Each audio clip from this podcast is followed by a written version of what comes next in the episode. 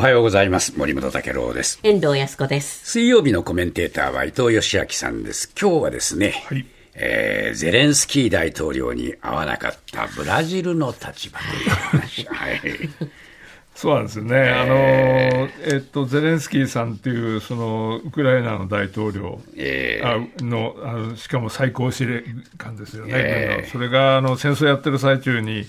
広島に飛んできたっていうんでですね、えあの本来は被災被爆地広島っていうのであの平和とか核軍縮をアピールするはずだったんだけどなんとなくもう完全にゼレンスキーサミットになっちゃったような感じがありますけどねね。ええでまあ、彼もあの本当にこのサミットの場に来たということをフルに活用してですね、ええ自自国の立場をアピールし、それから3カ国のあの首脳ともう精力的に会談して帰っていったはいっていう感じがありますよね。そうですね。まあ、そういう中でですね、本来あってしかるべきあの南米の大国ブラジルのルラ大統領とは会わなかったと。えいうことに今日はちょっと注目してみたいなと思うんですけ。れども、はい。このルラさんの説明によるとですね、本来はあのゼレンスキーさんの方からあの会談したいと申し入れがあって、ええー日曜日の午後3時15分からルラさんの宿舎のホテルで会うとええいうことにセットされてたんだけど、うん。待てど暮らせど来なかったと。えで、えー、とかあのルラさんはその後ベトナムの首相との会談もあったので、そっちに入っちゃって、結局、ゼレンスキー大統領とは会えなかったと、でゼレンスキー大統領がもう会見でこの点聞かれてるんですけど、ええあのブラジルとの首脳会談については、予定が立て込んでいて、実現しなかったというふうに言ってて、ですね、ええこれなぜ会えなかったのかは、あの真相は分からないんですけれども。ーはい。このルラブラジル大統領ってのは、もう一貫してですね、今回、あの俺はウクライナとロシアの戦争のために G7 に来たわけじゃないんだと、え G7 ってのは戦争の話をする場じゃないんだということで、このウクライナ問題に傾斜しているような感じを一貫して批判してたんですねー、。そうですね。ですからあの、なんとなくね、あのゼレンスキー大統領が来たことによって、もう完全にウクライナ問題にかなり焦点が当たってしまったんで、えあのブラジルだけじゃなくて、例えば招待国で来てるインドにしろ、ベトナムにしろ、インドネシアにしろ、ええーといわゆるグローバルサウスと呼ばれてる国々はですね、ええーと本当にお前ら一緒に G7 と同調してやるのかっていう、こうなんとなく踏み絵を迫られるような、んそういう状況になってしまったんですね。ー、はい。はい。ですからあの、き岸田総理はあの最後の会見でですね、厳しい対ロ制裁、それから強力なウクライナ支援、これを継続することで、G7 は固い結束を確認したというふうにおっしゃってたんですけど、ええこれ確かに G7 は固い結束を確認したのかもしれないんですけれども、はい。ロシアにつくのもあれだけども、アメリカ、ヨーロッパにもあの組みしたくないというのが、あのグローバルサウスの本音なように思うんですよね。ええだからその本音がですね、この例えばあのブラジルの大統領の態度なんかでええ、端なくも出てしまったとはい。いう感じがするんですね。これ、どうなんでしょうか、どちらがあキャンセルしちゃったのかよく分かりませんが、ええやっぱりあっても、あんまり、あんまり良くないなってお互いに思ったんでしょうかね。お互いにこれ、立場は埋まらないなとそうすると、あの多分多分自分方も詰めてると思うんですが、えこれ、合わない方ががいいといいんじゃないかというふうに、あの両方とも判断した可能性は僕はあると思います。ね。これ、あっちゃうと逆に、その、立場の違いが浮き彫りになっちゃうと。そうなんですあの、我々はあなたのところ支援しませんよとブラジルが言ってしまいかねないような、ええ。あの状況になるので、ええ。これ大体あの、このあのルラさんっていうのは、あのブラジルのトランプって言われたボルソラなんてあの、ええ。大統領いたじゃないですか、ええ。この大統領を破って1月に返り咲いたんですけれども、え。あのロシアのウクライナ侵攻には反対だとはっきり言ってるんですよ。ええ。ただあのアメリカ、ヨーロッパでやるよやってるようなあのウクライナへの武器支援も反対だと。うん。あの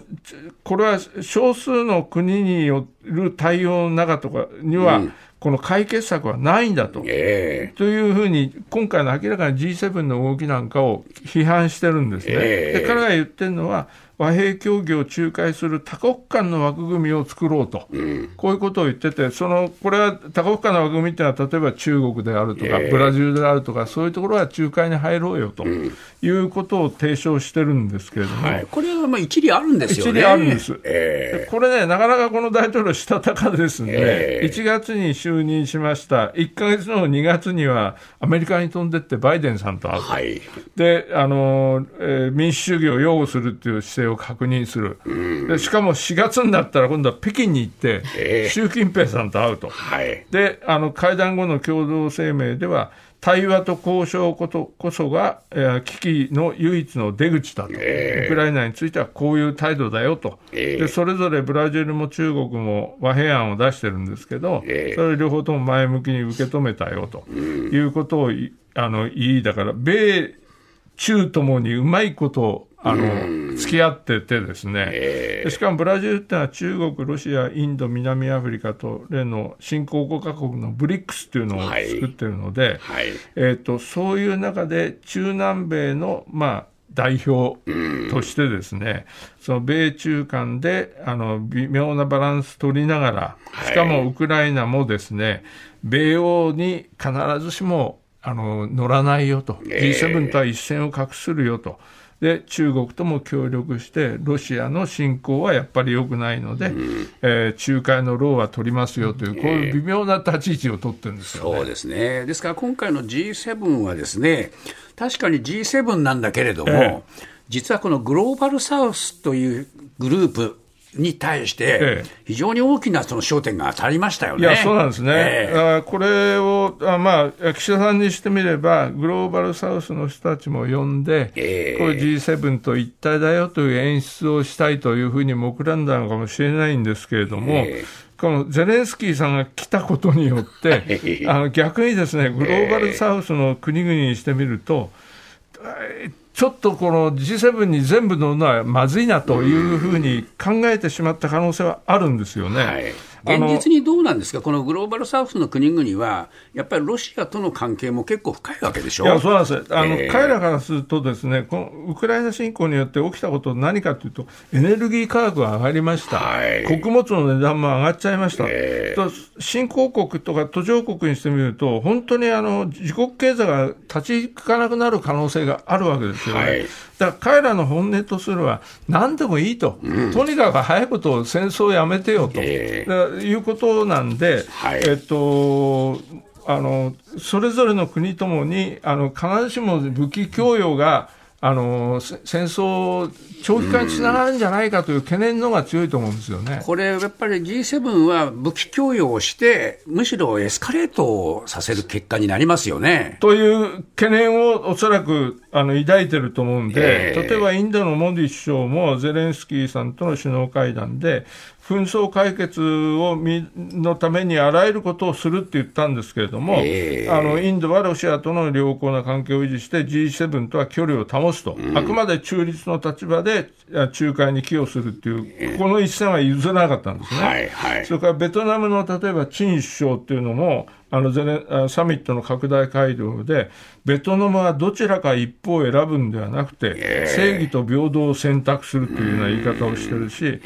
インドネシアの有力紙のコンパスというのもですね、とにかくもう世界で重要性を G7 は失ってるんだと、インド、ロシア、中国を超えなければ課題は解決できないぞという、はい、この G7 の姿勢に対しての、えーと、なんとなく疑問が出てるんですよね。はい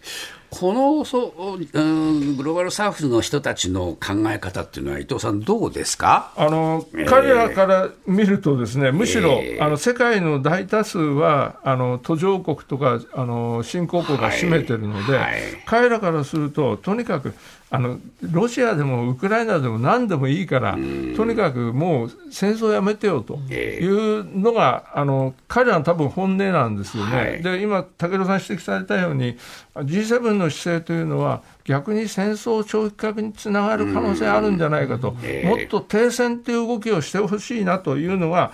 多分彼らの本音で、その気持ちは分かりますよね。そうですね、えー、今回の G7 っていうのは、それが橋なくも出てきちゃったんではないかなという感じがしますよね、はい。はい、そうですね。ところが、ゼレンスキーさんにしてみると、やめるにやめられない、これ、戦いになってしまいましたよね、えあの自国に侵略を受けてるので、やめられ、やめられないので、とにかく武器ください、支援してください、はい、ということなんですけど、はい、一つやっぱり日本として注意注意しなければいけないのは、今回、えー、あのたまたま議長国としてこれを仕切ってしまって、はい。こういう場を提供し、そこにゼレンスキーさんが来る、でえーと、別の思惑で呼んでたグローバルサウスの国々も、それに対して対対応しなければならないような状況になってしまった、えー、で彼らから見るとですね、おそらくあの岸田さんはその旗を振った、えー、日本は米欧とは別だとアジアの橋渡し役だと言いながら、そうじゃなくて向こう側に行っちゃったんじゃないかというふうに見られてると思うんですよね。ですから、これからやっぱり岸田首相は、あの、グローバルサウスと付き合うときに、あ対応というのは非常により一層ね、難しいと思いますよね。気を使わなきゃ、やっぱりね、信用されなくなってしまうということだと思うんです、ね、いうことになるかもしれませんね。ありがとうございました。今日は伊藤義明さんでした。ありがとうございました。